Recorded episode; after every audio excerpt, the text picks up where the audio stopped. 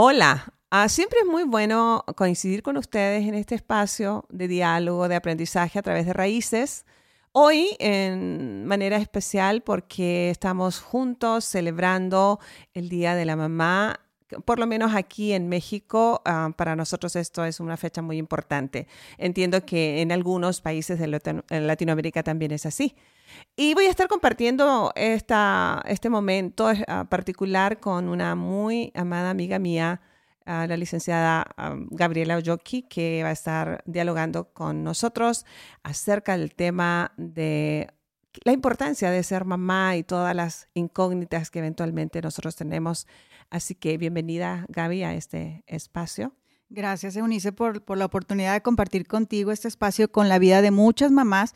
Y es un tema que creo es muy relevante. Así es. Y muy importante en, en la etapa en la que cada una de las mamás estamos. Así es. Y ah, para comenzar, yo quisiera solamente introducir el tema en base precisamente a las preguntas que vamos a estar contestando en un momento más, que lo hicieron mamás reales, con necesidades genuinas, ah, que nos revelan, entre otras cosas, que pese a que la maternidad es una tarea sumamente desgastante, física y emocionalmente, eh, hay muy pocas mujeres que pueden experimentarse plenas haciéndolo. Es tan fuerte la presión social y cultural sobre la labor de una mamá que nos hacen sentir culpa por no ser o no llenar los requerimientos sociales o culturales, incluso religiosos, de lo que se espera que nosotros seamos. Así que ah, yo sí quisiera ah, poner la base de, nuestro, de nuestra conversación de hoy sobre la plataforma de hay pocos privilegios más extraordinarios que la maternidad. ¿La razón? Porque influimos en lo que, por lo menos en el 80% de lo que será un niño o un joven en su vida adulta. Nuestra influencia es determinante en muchísimas áreas de su formación como individuos, como personas. Así las cosas, yo lamento profundamente que en mi trabajo de más de 40 años con mujeres, muchas de ellas mamás o personas que van a, comenzar su labor como mamás, eh, ellas no disfruten el serlo y que eventualmente se sientan incomprendidas e insatisfechas y avergonzadas incluso cuando alguien le pregunta a qué se dedica. Y esa pregunta generalmente va enfocada si tienes un trabajo fuera de casa, como si el trabajo de casa no fuera importante. Eh, así que yo le animo a que este sea un día de celebración real. Si no hay hijos que le reconozcan, eh, celebre usted su vida, celebre su labor, celebre el hecho de que usted exista en la vida de sus hijos. ¿Por qué? Porque Dios le ha regalado una oportunidad de trascender, de ir más allá de usted, de influir en los cambios sociales y culturales de esta generación y que pueden pasar a la siguiente generación. Así que vamos a detenernos para contestar esta serie de preguntas de la manera más objetiva que nos sea posible. Gaby, ¿qué tenemos en, en, el tintero? Fíjate que yo creo que hay algo que nos ha costado mucho como mujeres y es el papel de madre. ¿A ti cuánto te ha costado aceptar este papel de madre o este rol de mamá que has hecho por muchos años? Bueno, yo tengo 34 años de ser mamá, ahora ya abuela, ah, gracias a Dios.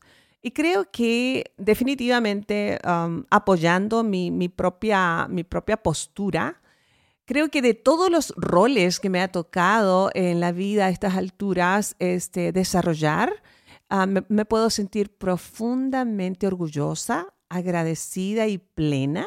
Uh, no hay nada, a excepción del el tiempo en que fui esposa, eh, que me llene más que el haber formado a tres individuos que en este momento, jóvenes adultos, están favoreciendo a su, a su sociedad, a su generación.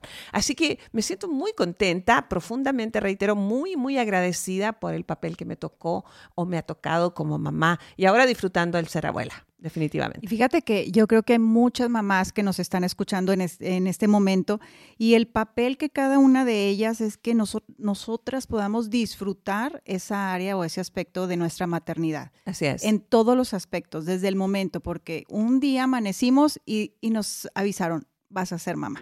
Así es. Así es. Así cambiaron las cosas. Y, sabes que yo creo que muchas situaciones a las que nosotras nos podemos enfrentar es que hasta qué punto una mujer debe ser madre antes que, que ella misma. Bueno, es una muy buena pregunta porque resulta de que nosotros el problema, en mi opinión, es que separamos las cosas. El ser un individuo, el ser una persona, el ser mujer en este caso, que además es mamá, no tengo que elegir entre ser una cosa u otra. Si Dios me ha dado el privilegio de, además de ser mujer, poder procrear, engendrar y procrear hijos, porque no es de todas, eso es lo cierto, entonces no tengo por qué elegir, sino que en realidad el valor de mi persona me es intrínseco, sea que sea mamá o no. Pero si lo soy, no debo estar pendiente de que si ser mamá me quita valor como persona. Más bien, el valor maravilloso de ser quien soy suma un plus en la vida de mi hacer como mamá. Eso es así como yo veo el asunto. Fíjate que hace 20 años que, que yo soy mamá y me he podido identificar con muchas otras mamás en, esta etapa de mi vida en la que hemos pensado, hemos sentido que hemos sido demasiado duras con nuestros hijos. Y yo me he preguntado muchas veces hasta qué punto yo puedo ser permisiva o identificar cuando mis hijas, porque tengo dos hijas, me estén manipulando para conseguir lo que ellas desean. Bueno, yo creo que todas nos hemos encontrado más de alguna vez, muchísimas veces en nuestro, en nuestro tiempo de ejercer la maternidad con esta disyuntiva. ¿Cómo saber cuándo es el límite en una cosa u otra? Eh, creo que cuando vamos terminando la labor de los primeros 20 años, según mi filosofía de la maternidad, somos mamás este, de tiempo completo por lo menos los, primeros 20 años o deberíamos serlo, sí o sí. Este, em, cuando llegamos como al final de esa etapa, nos empezamos a sentir eh, culpables por varias cosas. Yo prefiero, fíjate bien, yo prefiero sentir culpa por haber intervenido demasiado, y eso por favor colóquelo entre comillas, a no haber intervenido porque de todas maneras el riesgo va a estar allí. Yo prefiero haber intervenido en tiempos y fuera de tiempo. San Pablo Apóstol le dice a un joven líder llamado Timoteo en, la iglesia del primer siglo de nuestra era, enseña a tiempo y fuera de tiempo. Es decir, que hay espacios de la vida que parece que nosotros no deberíamos estar enseñando alguna lección como mamás en este caso, pero de todas maneras es pertinente sí o sí es pertinente. Y ah, ah, como vamos, nos va a ser como difícil discernir cuando estoy siendo demasiado intensa o cuando estoy ah, dejándome manipular por, por los hijos. Yo prefiero correr el riesgo de ser intensa, de ser juzgada por estar interviniendo demasiado, a que mis hijos adultos me acusen de no haber estado cuando ellos me necesitaron. Fíjate que yo creo que es un punto muy, muy importante porque en el camino vamos identificando errores. Tú ahorita lo, lo, compartías. Y pues recién estoy cumpliendo 20, 21 años casi de ser mamá. Y, y, yo quiero corregir, o sea, es como si quisiera regresar el tiempo para corregir aquellos errores que en este momento me estoy dando cuenta. Pero pues ya pasaron 20 años. Entonces, ¿cómo? ¿Cómo hacerle? Bueno, lo primero es asumir nuestra absoluta imperfección como algo normal. No hay ser humano perfecto. Bendito sea Dios. Entonces no existen mamás perfectas. Asúmelo. Cuanto antes lo asumamos, más nos relajamos. Y en ese contexto, uh, contexto de, de, nuestra incapacidad para ser perfectos, vamos a cometer errores, por supuesto. La, la, la idea central de esto es no haberlos cometido intencionalmente, ¿sabes? Uh, sino que incidentalmente haciendo nuestra labor. Y si los cometimos de una u otra forma, hay siempre una puerta llamada perdón. Nosotros podemos acercarnos a nuestros hijos, cualquiera sea la edad, si usted ya es una mamá de, jóvenes o jóvenes adultos o adultos, este, incluso de los hijos que ya son ellos mismos papás, podemos tomarnos un momento justo en este día de celebración y decir, yo reconozco que en muchas ocasiones cometí errores que pudieron haber dañado tu corazón yo necesito pedirte perdón. El, pedir perdón no nos hace menos, no nos rebaja, sino que en realidad ganamos autoridad moral sobre nuestros hijos. Así que es un regalo de Dios que nosotros podamos acercarnos con ellos y hágalo por sí o por sí. o sea, de todas maneras, acérquese y pida perdón porque usted está consciente de que no siempre hizo las cosas como debieron haber sido hechas porque eres un ser que comete errores. Porque fíjate que es bien, eh, creo que es muy importante que cuando mamá nosotros reconocemos esa parte de pedir perdón, hay como una libertad. en nuestro corazón y poder seguir avanzando y seguir construyendo la vida de nuestros hijos, el tiempo en, el que ellos están en casa. Y una preocupación que toda mamá tenemos es cómo desarrollar valores en los hijos para que sean ciudadanos y personas de bien. Bueno, la vida es una constante elección. Ah, nosotros no podemos evadir la responsabilidad de la enseñanza. Siendo mamás, en este caso, este, vamos a ser maestras de vida sí o sí, aunque tú no quieras, aunque tú no te lo propongas, aunque tú te niegues. Lo cierto es que enseñamos más por nuestra conducta que por nuestros sermones. Entonces, los valores para llegar a, formar o a formularlos en la vida de nuestros hijos, ellos lo van a amamar de nosotros. Cuando amamantamos a los hijos, y son cuando son bebés, ah, les damos mucho más que leche para nutrir su cuerpo. En realidad son los primeros esbozos de la alimentación emocional. De allí que el diseño divino para amamantarse acerca del corazón, sea acerca de los oídos sea cerca de la boca, donde nosotros podemos empezar a fomentar los valores que queremos en los hijos verbalmente, emocionalmente y más tarde a través de nuestro ejemplo. Nosotros decidimos al final, Gaby, qué tipo de ciudadanos queremos formar en nuestros hijos veámoslo siempre en ellos como los futuros líderes políticos, líderes financieros, líderes sociales y nuestro enfoque será distinto. No estoy ah, criando pollos, estoy formando personas. Ah, entonces su escala de valores va a depender de lo que tomen de mí. Y fíjate que depende de la maternidad que yo haya ejercido, es la maternidad que mis propias hijas están aprendiendo y es lo que ellas mismas van a, van a seguir el mismo ejemplo, se va, se va, a repetir el mismo patrón. Pero ¿qué pasa con las mujeres que no quieren tener hijos o, no tienen ese instinto maternal que nosotras sí lo tenemos? Ah, bueno, ese es todo un tema. Yo quisiera solamente que esto sonara a una opinión. Cuando una mujer no quiere tener hijos, ah, por favor, las demás no nos atrevamos a juzgarle Solo Dios conoce la intención del corazón de cada persona. Y a ninguno de nosotros ah, nos, nos ha dado la libertad de enjuiciar su conducta o su decisión. No podemos intervenir en una cuestión que meramente le atañe a la persona. Yo no, ni siquiera puedo poner en duda su instinto materno o no. Yo no tengo idea a qué horas o qué, cuál es la escala de valores que esa persona, esa mujer en este caso, está, ha, desarrollado como para negarse a la maternidad. No, no, no puedo juzgar la vida y conducta de la otra mujer en función de mi conducta y de mi vida. Eh, los parámetros con los que nosotros juzgamos a los demás, tengamos mucho cuidado de que no estemos obligando e imponiendo nuestras heridas. Yo, yo, o, ideas, este, yo le dejaría en, libertad. Respeto profundamente quien tome esa decisión que es distinta a la mía y ni siquiera me atrevo a juzgar si tiene o no un instinto materno. Qué importante es que nosotros podamos identificar la necesidad de cada persona. Así es.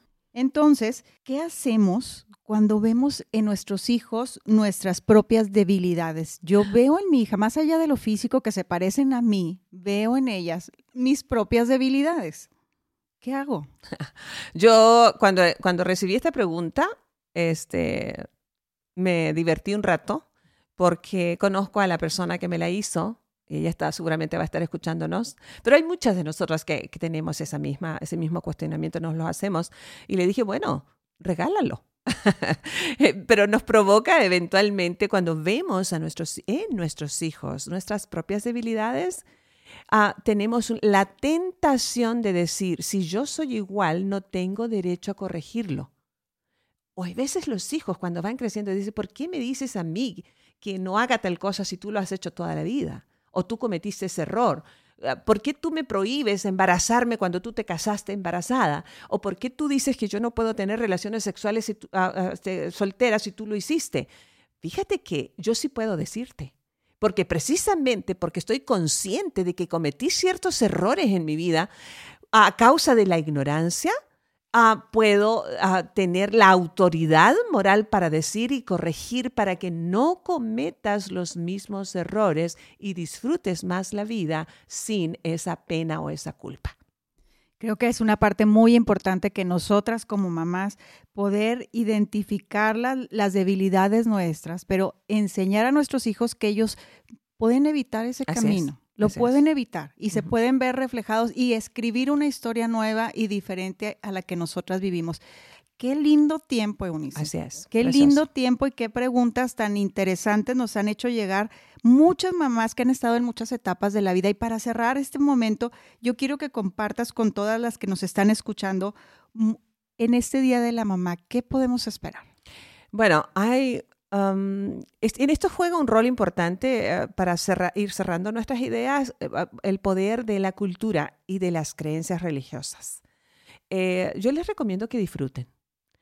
disfruten el ser mamás con todo y sus debilidades, con todo y sus aciertos y desaciertos, que ese sea un día en el que haya diálogo, haya perdón, haya reconciliación, haya baile, haya abrazos, haya demostraciones de afecto, más que de cuestiones materiales, aunque no nos cae mal un regalo, un buen regalo de una bolsa o una comida o lo que sea. No más con que no nos regalen sartenes, ¿verdad? Porque la mayoría, este, pues ya no los queremos, eh, porque no los usamos. Pero, y, y propongámonos ya dejar, decidir dejar de sentir vergüenza o menosprecio por la maternidad y asumamos el enorme privilegio. No importa lo que nuestros, nuestros hijos ah, hagan, a qué es lo que se dediquen, en qué colegio estudien, qué marca de ropa usen, nada de eso va a inferir más en su ser y a lo que ellos se van, en lo que ellos se van a convertir que nuestra influencia. Así que nosotros tenemos un papel determinante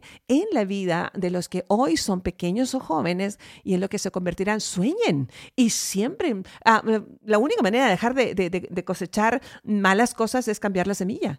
Cambie la semilla de su maternidad y celebre con los suyos el hecho del privilegio de ser, que usted se le dio el regalo. Y quienes no pueden ser mamás por cuestiones biológicas, Agradezca que usted puede hacer el ejemplo de mujer y de apoyo a quienes sí tienen los hijos. No se sienta frustrada por eso. Y en todo caso, en todo caso, y debo decirlo, hay millones de niños huérfanos esperando por una oportunidad para que alguien ah, los acerque. Esos son los hijos que elegimos.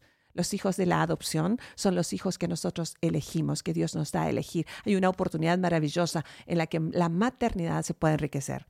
Así que gracias Gaby por este espacio compartido juntas. Feliz día. Felicidades a ti. Gracias por ser ejemplo disfrutar, siempre. Disfrutar el hecho de ser mamás. recuerde, parte de la bendición familiar es que Dios nos ha dado el gozo de ah, engendrar y dar a luz hijos y con ello favorecer a nuestra generación. Dios con nosotros. Muchas gracias. Nos escuchamos en la próxima.